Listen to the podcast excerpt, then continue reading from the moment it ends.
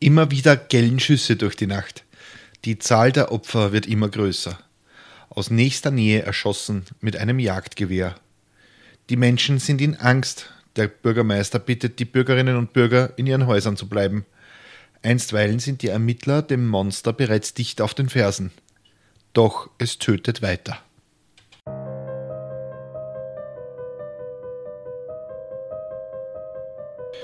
Willkommen bei Mörderisches Österreich, dem Podcast über historische Kriminalfälle aus eurer Umgebung. Anhand von zeitgenössischen Berichten rekonstruieren wir die größten Verbrechen der Geschichte Österreichs und darüber hinaus. Am Ende gibt es noch den Klugschiss zum Schluss. Mein Name ist Peter und ich bin im Brotberuf Journalist. Heute haben wir ein bisschen was zu feiern und ich muss Danke sagen. Mörderisches Österreich ist in den Spotify-Charts unter den Top 100 gelistet und zwar auf dem guten 83. Platz. Als ich diesen Podcast vor eineinhalb Jahren begonnen habe, war ich der Meinung, dass ich wohl vier, fünf Episoden für ein paar Freunde und einige True Crime-süchtige Kolleginnen aufnehmen würde. Tja, ich habe mich mal wieder getäuscht. Und mittlerweile sind wir bei Episode 47. Die Downloadzahlen steigen in einem atemberaubenden Tempo und wie gesagt, die Platzierung in den Top 100 freut mich ganz besonders. Das alles habe ich natürlich euch zu verdanken und deshalb an dieser Stelle noch einmal ein herzliches Dankeschön. Und weil mich immer wieder die Frage erreicht, ob mir denn nicht irgendwann mal die Morde ausgehen werden, naja, tatsächlich habe ich mich das auch schon öfter gefragt. Dann habe ich mir ein paar Fachbücher über Kriminalfälle in Österreich gekauft, mich ein wenig im Katalog der Nationalbibliothek umgesehen und ein paar alte Zeitungen durchforstet. Und wisst ihr was? Es gibt noch so viele Verbrechen, über die wir hier reden können, da ist noch Material für Jahre vorhanden. Na, zum Glück wird in Österreich so viel gemordet. Und ja, den heutigen Fall, den verorte ich auch bewusst in Österreich. Naja, eigentlich spielt er in Südtirol, aber das ist, wie wir alle wissen, ja das zehnte Bundesland, obwohl es eigentlich zu Italien gehört. Für unsere deutschen Zuhörer, die vielleicht nicht so tief in der Geschichte Österreichs drin, drinstecken, in Österreich wird in Österreich, in Südtirol wird überwiegend Deutsch gesprochen. Es hat weitgehende Autonomie und wenn man dort mit der italienischen Zentralregierung in Rom mal wieder eine Auseinandersetzung hat, dann geht man halt nach Wien und holt sich dort Hilfe vom großen Bruder. Wenn es in Südtirol einen politischen Skandal gibt, dann berichten die österreichischen Medien intensiver als die italienischen und sogar der Wetterbericht in Österreich umfasst immer noch das südlichste Bundesland obwohl es nicht mehr zu Österreich gehört. Aber ihr seht, Südtirol ist sowas wie eine österreichische Exklave. Deshalb ist es mir ein Vergnügen, bereits zum zweiten Mal einen Fall aus Österreichs mediterranem Bundesland zu präsentieren. Der erste war übrigens die irre Geschichte vom Waldmenschen Guido Zingerle, der eine Blutspur durch die Berge zog. Das war übrigens in Episode 13. Unser heutiger Fall ähnelt jenem von Guido Zingerle. Doch wo Zingerles Waffe im letzten Moment klemmte und er so geschnappt wurde, kommt es heute zu einem blutigen Showdown. Und unser heutiger Mörder ist kein Triebtäter auf der Flucht, sondern ein eiskalter Killer. Ich präsentiere das Monster von Meran. Der Pistenraudi es ist am Morgen des 15. Februar 1995, ein Mittwoch. Eine sechsköpfige Touristengruppe aus Deutschland ist gerade auf der Asmoll-Piste im Skigebiet Schwemmalm unterwegs und legt eine kleine Pause ein. Gegen 11.15 Uhr kommt ein Skifahrer angefahren, hält vor den Gästen aus Deutschland und beginnt sie wüst zu beschimpfen. Zitat: Die Deutschen bestehen nur aus Dreck und Fett, sind Judensäue, sollen das Ultental verlassen und nach Israel gehen, um Ski zu fahren. Nach diesen Worten braust der Mann auf seinen Skiern davon. Die Deutschen stehen etwas ratlos auf der Piste. Es ist eine sehr seltsame Begegnung gewesen. Etwa drei Stunden später sehen drei Urlauber aus der Gruppe den Mann bei der Bergstation wieder. Sie wollen ihn zur Rede stellen. Doch der Mann beginnt sofort wieder damit, die Gäste zu beleidigen. Die Deutschen seien dreckig, fett, Kindermörder, Deppen und dreckiges Gesindel, schimpft der Mann, wie die Südtiroler Tageszeitung schreibt. Das lassen sich die Urlauber aus Deutschland nicht gefallen und es kommt zu einem Handgemenge, in dessen Verlauf der Unbekannte einem Urlauber mit dem Skistock ins Gesicht schlägt und ihn am Auge verletzt. Eine sehr unangenehme Episode für alle Beteiligten, doch eigentlich ist sie nicht weiter der Rede wert. Ein Mann mit psychischen Problemen wird ausfällig und gewalttätig. Schön ist das natürlich nicht, aber nichts, was weltweite Schlagzeilen machen würde. Was die Urlaubergruppe und die Zeugen damals nicht wussten, der Unbekannte würde ein Jahr später als der Serienmörder von Meran Kriminalgeschichte schreiben.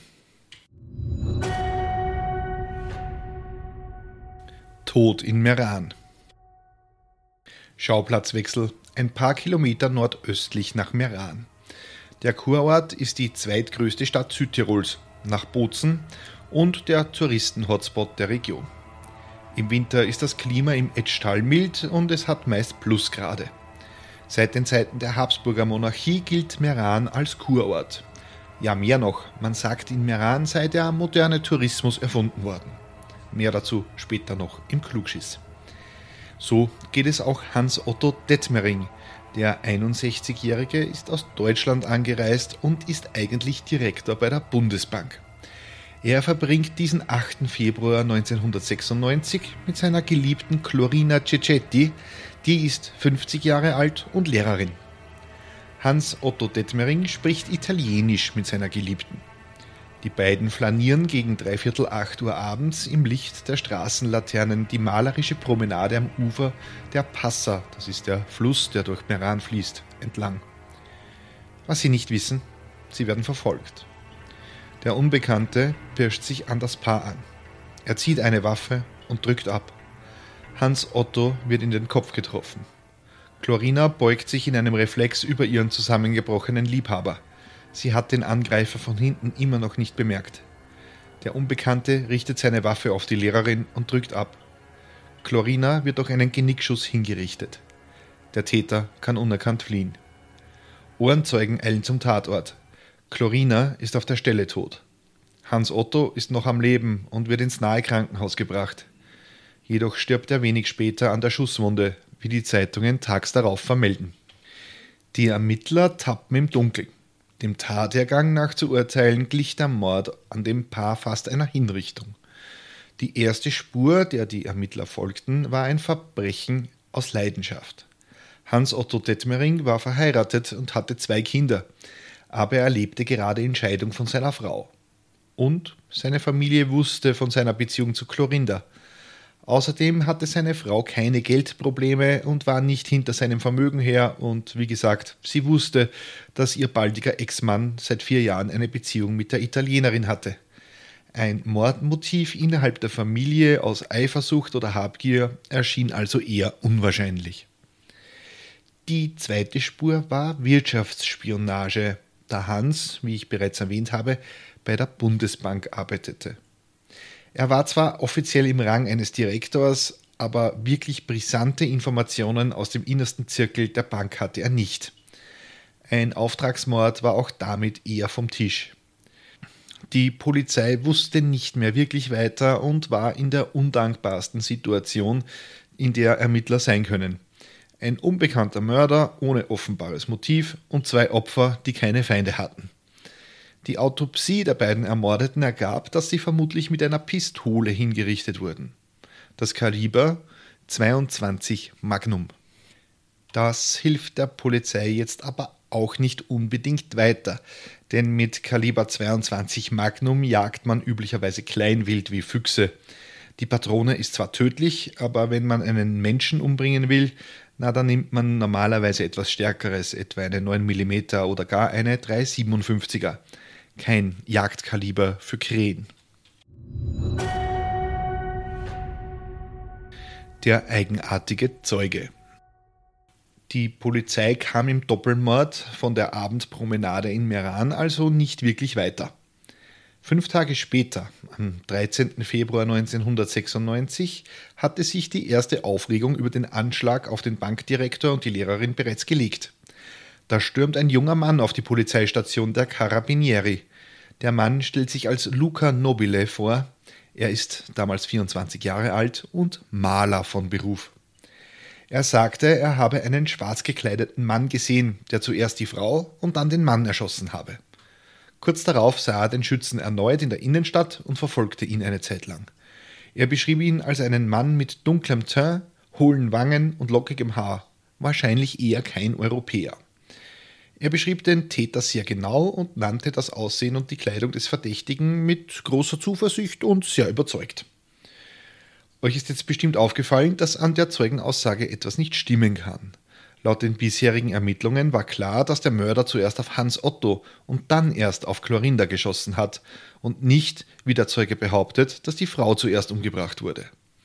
Zweitens war es zum Tatzeitpunkt schon stockfinster. Die Ermittlerinnen und Ermittler hielten es also für unwahrscheinlich, dass der junge Mann den Täter so genau gesehen haben könnte. Außerdem sah das Phantombild, das aufgrund Lukas Aussage erstellt wurde, naja, sehr eigenartig und wenig glaubwürdig aus. Und ich stelle mir jetzt in meinem Kopf so eine Strichmännchen-Zeitung mit einem Mann mit Bart und lockigen Haaren vor.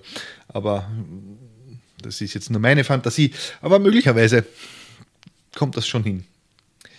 Aber zu diesem Zeitpunkt war die Aussage des Mannes, sei sie auch noch so unwahrscheinlich, der einzige Anhaltspunkt, den die Ermittler hatten. Noch ein Mord.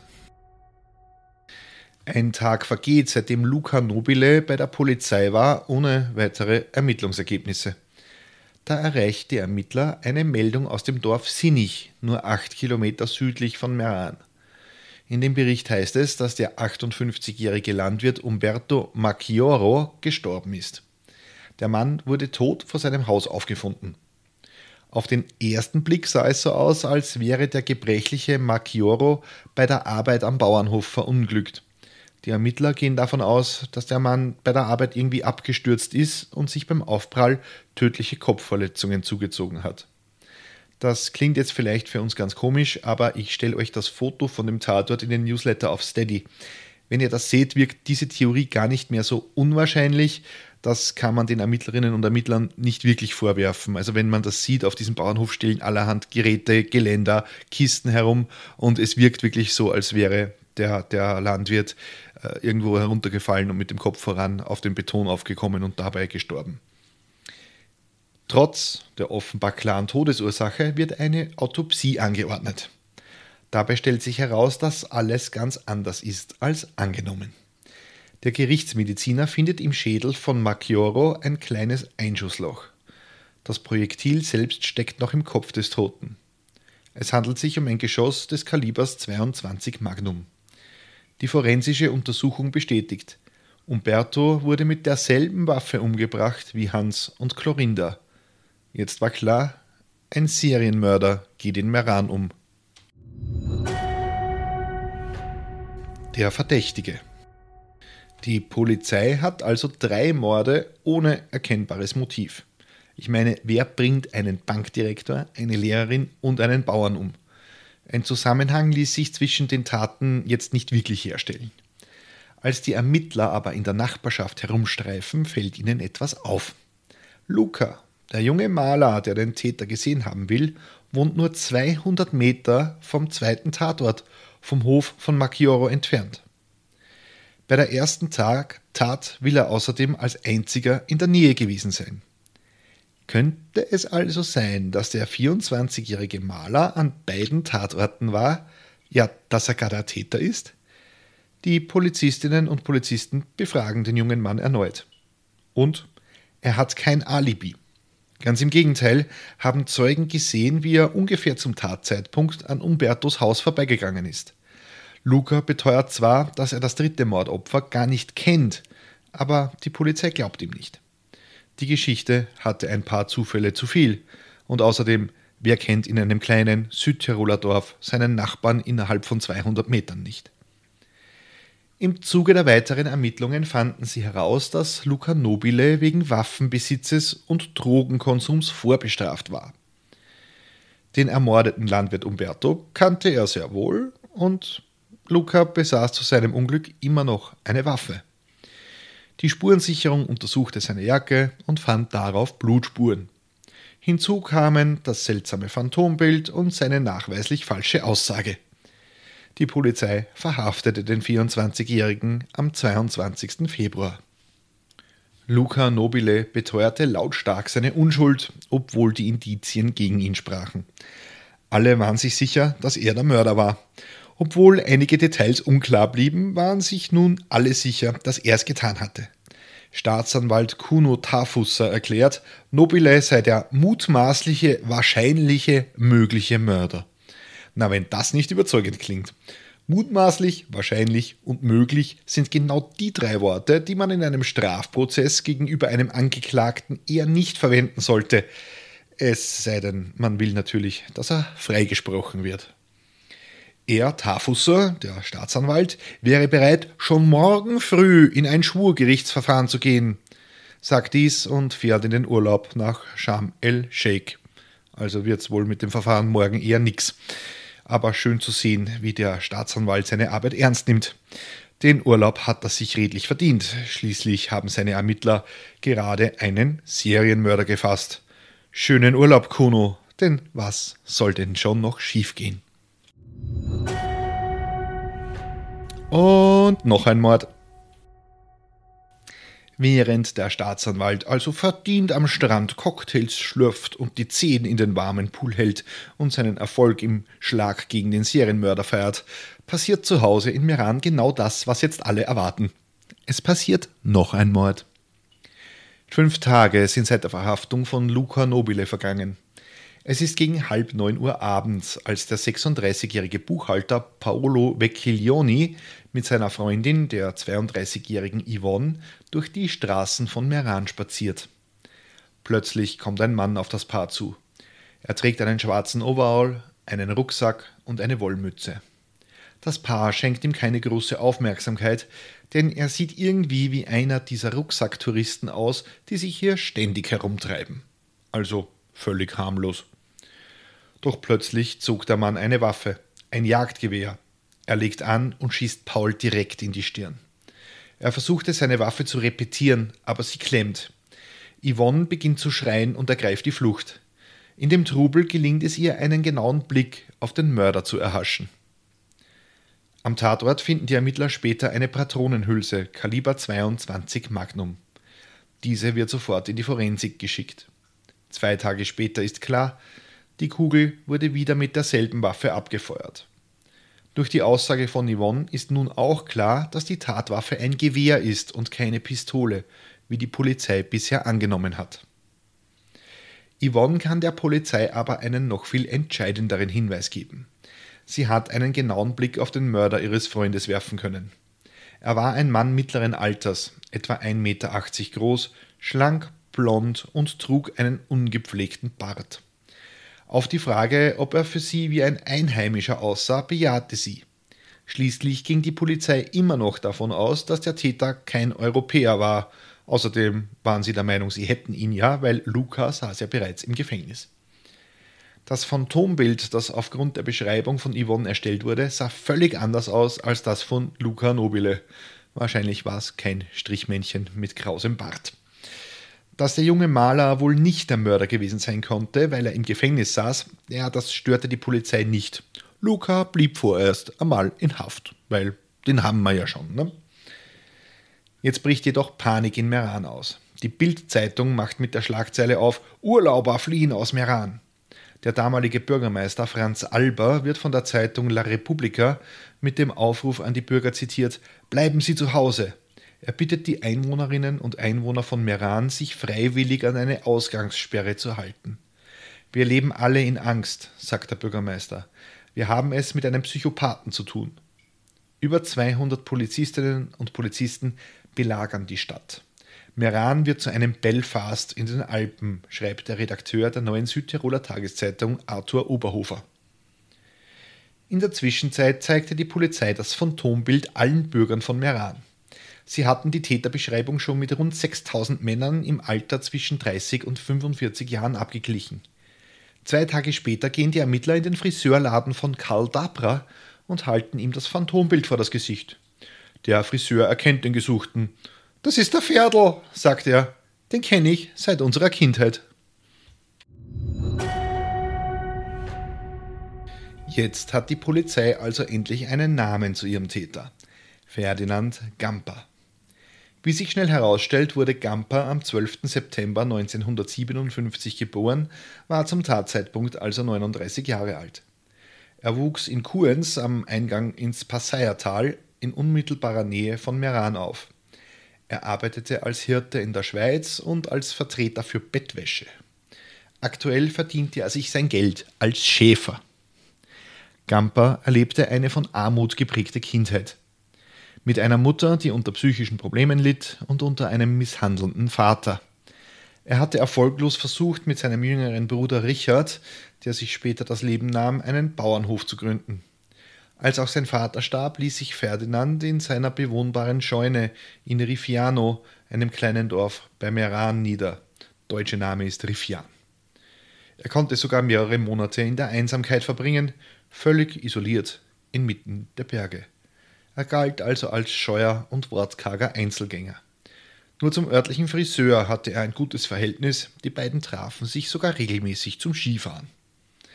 Gamper lebte in einem Stadel, also in einer Scheune.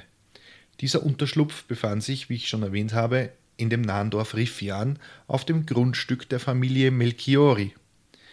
Und dieser Stadel, diese seine Unterkunft, die liegt nur wenige Kilometer nördlich von Meran. So, und ihr denkt euch jetzt, toll, die Polizei hat den Täter, die fahren da jetzt hin zu diesem Stadel, finden den Gamper, verhaften ihn, sperren ihn ein, Fall gelöst, Serienmörder von Meran geschnappt, alles gut. Nein. Denn die Polizei, die glaubt dem Friseur vorerst einmal nicht so wirklich und trotz des Belagerungszustands in Meran und dass sie einen genauen Hinweis auf einen möglichen Täter haben, wird Gamper einfach nicht verhaftet. Das ist ein tödlicher Fehler, wie sich bald herausstellen sollte. Hainun in Meran. Am 1. März, keine 48 Stunden nach dem letzten Mord, läutet in der Polizeistation der Carabinieri das Telefon. Es sind die Angehörigen von Tullio Melchiori. Der 38-jährige Baggerfahrer wurde um 9.30 Uhr früh von Ferdinand Gamper vor dessen Haus mit einem gezielten Schuss aus seinem Jagdgewehr niedergestreckt. Er war nur kurz in den Hinterhof gegangen, er hatte sogar noch seine Hausschuhe an. Gamper hatte ihn wohl erschossen, weil Tullio den Mörder gesehen hatte, wie er sich mit einer Waffe in der Hand zu Fuß auf den Weg nach Meran machte. Tullios Frau hörte den Schuss und ging nach draußen. Ferdinand Gamper stand neben dem leblosen Körper von Tullio, ein blutiges Handtuch in der Hand. Die Frau war nicht erschrocken, schließlich war Ferdinand Gamper ihr Nachbar, der wohnte da auf ihrem Grundstück. Sie fragte ihn nur, was passiert war, und rief einen Krankenwagen für ihren Mann. Dann eilte sie zu Tullio und leistete erste Hilfe. Der Krankenwagen traf nach ein paar Minuten ein, konnte aber nur noch den Tod von Tullio feststellen. Währenddessen verbarrikadierte sich Ferdinand Gamper in seinem Stadel. Während all dies geschah, erhielt ein Streifenwagen mit drei Beamten Anweisungen vom Hauptquartier. Einem anderen Nachbarn von Ferdinand Gamper war die Ähnlichkeit mit dem Phantombild der Polizei aufgefallen. No shit, Sherlock, hätte man mal auf den Friseur gehört. Jetzt musste die Polizei also nachforschen. Als das Team zu Gampers Haus fuhr, kam die Nachricht vom Mord an Tullio Melchiori. Die Streifenpolizisten forderten sofort Verstärkung an und organisierten eine groß angelegte Suche in der Umgebung. Ab jetzt lasse ich die Polizisten sprechen. Zitat aus der Zeitung Die Dolomiten. Um Punkt 10.10 Uhr wurden wir von der Notrufzentrale verständigt und um 10.18 Uhr waren wir vor Ort, sagte Massimo Menitti, Chef der Merana Carabinieri. Weil der Körper des Erschossenen noch warm gewesen sei, wussten wir, dass der Mörder in der Nähe sein muss, so Miniti. Er selbst sei als erster zum Haus der Melchioris gerannt. Guerino Botte dagegen zum daneben liegenden Stadel, den Ferdinand Gamper auch zum Wohnen benutzte. Dass sich der Mörder im Stadel versteckt hatte, konnte der 54-jährige Karabinieri-Unteroffizier nicht wissen. Als Botte es sich anschickte, die Tür zu öffnen, schoss ihm Gamper mit einem Karabiner direkt ins Gesicht. Ich habe vom Haus der Melchioris aus gesehen, wie Botte schwer verletzt zu Boden sank, schilderte Miniti den dramatischen Tathergang. Und zum, um zum verletzten Kollegen vorzudringen, mussten sich zwei Carabinieri unter Feuerschutz anpirschen. Es gelang ihnen, Guerino Botte zu bergen und aus dem Schussfeld zu bringen. Gamper hatte nämlich das Feuer eröffnet. Trotz der schnellen Hilfe der Sanitäter des Weißen Kreuzes Meran ist der Karabiniere am frühen Nachmittag im Bozener Krankenhaus seinen schweren Kopfverletzungen erlegen. Den Stadel hatten die Karabinieri sofort nach der Bergung des verletzten Kollegen umstellt. Mittlerweile waren auch Tränengas und Brandgranaten angefordert worden. Kurz nachdem die erste Tränengasbombe geworfen war, hörten wir im Inneren des Stadels einen Schuss, so Miniti, und wir vermuteten sofort, dass sich der Mann jetzt selbst erschossen hat. Die Carabinieri hatten dagegen gehofft, Gampa könnte seine aussichtslose Lage erkennen und sich stellen. Der Stadel, es war jetzt gegen Mittag, war durch die Brandgranaten in Brand geraten. Nun mussten auch die örtlichen Feuerwehren ausrücken. Der hölzerne Aufbau des Stadels brannte binnen weniger Minuten lichterloh. Weil das Gebälk einzustürzen drohte, konnte vorerst niemand mehr in das Gebäude eindringen. Erst nach den gröbsten Löscharbeiten und nachdem die Wehrmänner, also gemeint sind die Feuerwehrmänner, das ausgebrannte Obergeschoss bis auf die Mauer niedergerissen hatten, konnten die Karabinieri weiter vordringen. Ähm, ich weiß nicht, wie es euch geht, aber dieses ganze Vorgehen klingt wenig professionell. Die zünden das Haus an, wo sich ein Mörder drin versteckt, holen dann die Feuerwehr, die möglicherweise sich der Gefahr aussetzen, beschossen zu werden, um diesen Brand dann wieder zu löschen. Also ich weiß es nicht, aber es klingt schon alles jetzt nicht ganz so toll. Aber egal, weiter geht's. Sie sahen Gamper zunächst nicht. Er hatte sich über eine Falltür in einen Kellerraum zurückgezogen, der in eine improvisierte Küche umfunktioniert worden war. Die Beamten fanden den Mörder am Boden liegend. Er hatte sich mit seinem Karabiner des Typs Weihrauch in den Mund geschossen. Weihrauch ist eine deutsche äh, Marke eines Waffenherstellers. Die Büchse, der Lauf und der Schaft waren abgesägt, lag zwischen seinen Beinen. Neben der Büchse fanden die Ordnungshüter noch zwei Schachteln Munition – Patronen des Kalibers 22 Magnum sowie einen kleinen Rucksack. Dieser war Augenzeugen bereits bei den Morden zuvor aufgefallen. Hätte die Mordserie nicht gestern das blutige Ende gefunden, Ferdinand Gamper wäre vermutlich in den nächsten Tagen aufgespürt worden. Zum ersten ähnelt er stark dem mit der Hilfe der, der Verlobten des Mordopfers Paolo Vecchiglioni angefertigten Phantombilds, zum Zweiten hatten die Fahnder bereits 6000 Männer im Alter zwischen 30 und 45 Jahren aus Meran, Sinnig, Marling und Algund überprüft. Der Fahndungskreis wäre nun immer weiter ausgedehnt worden und in kurzer Zeit wäre auch Riffian, also das Dorf, wo Gampa wohnte, an der Reihe gewesen. Motiv unklar. Das Motiv für die Morde ist nach wie vor unklar. Der am weitesten, die am weitesten verbreitete Hypothese ist eine psychische Störung, die nie diagnostiziert oder behandelt wurde, in Verbindung mit offener Feindseligkeit gegenüber Italienern. Südtirol, das habe ich schon erwähnt, gehörte früher zu Österreich und wurde erst nach dem Ersten Weltkrieg an Italien angegliedert.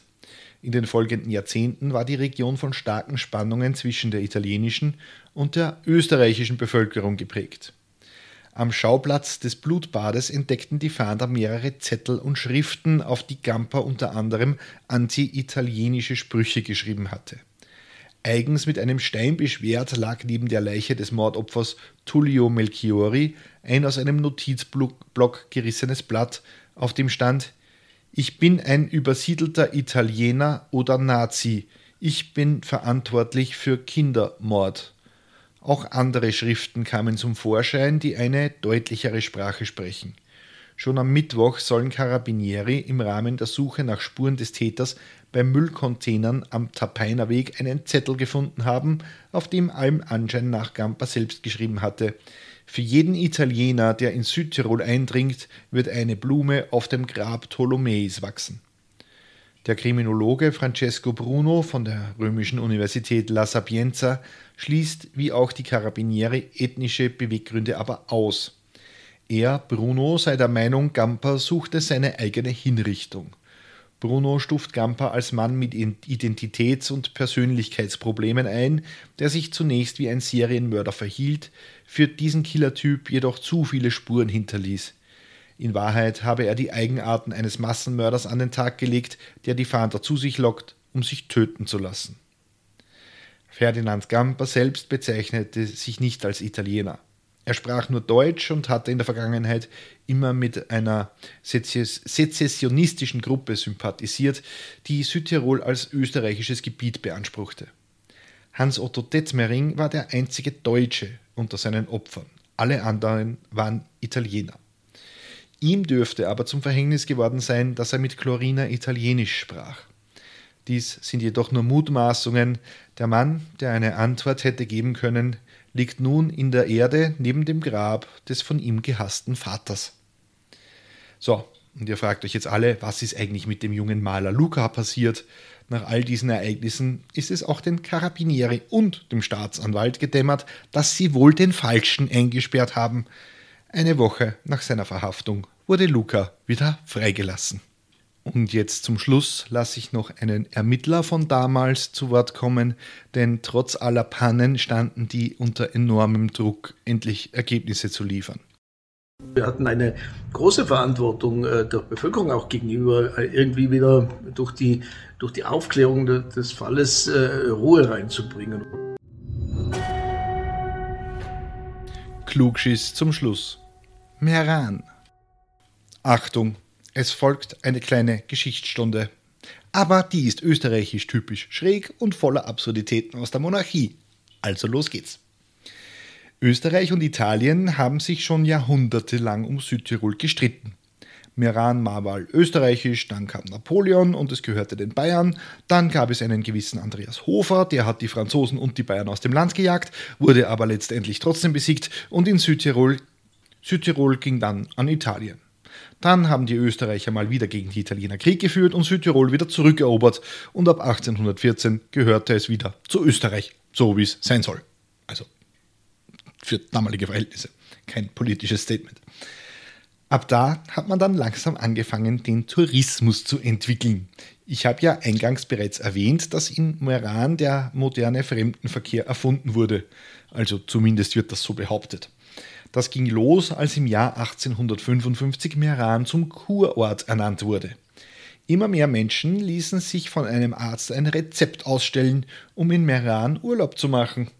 Vor allem bei allerlei Lungenleiden galt das milde mediterrane Klima als besonders heilsam. Ein Teil der Therapie war übrigens der Besuch des täglichen Kurkonzerts. Ja, es gab eine eigene Kapelle, die täglich für die ähm, Patienten, die natürlich nichts anderes waren als reiche Touristen, zu spielen. Später wurde die Kapelle sogar zu einem eigenen Orchester ausgebaut, aus rein medizinischen Gründen versteht sich. Es galt als eines der renommiertesten im Habsburgerreich und das will im Land der Operette etwas heißen.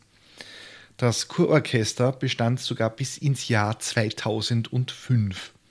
Aber keine Sorge, auch heute noch finden in Meran im Sommer täglich klassische Konzerte statt. Nur auf Rezept gibt es das heute nicht mehr.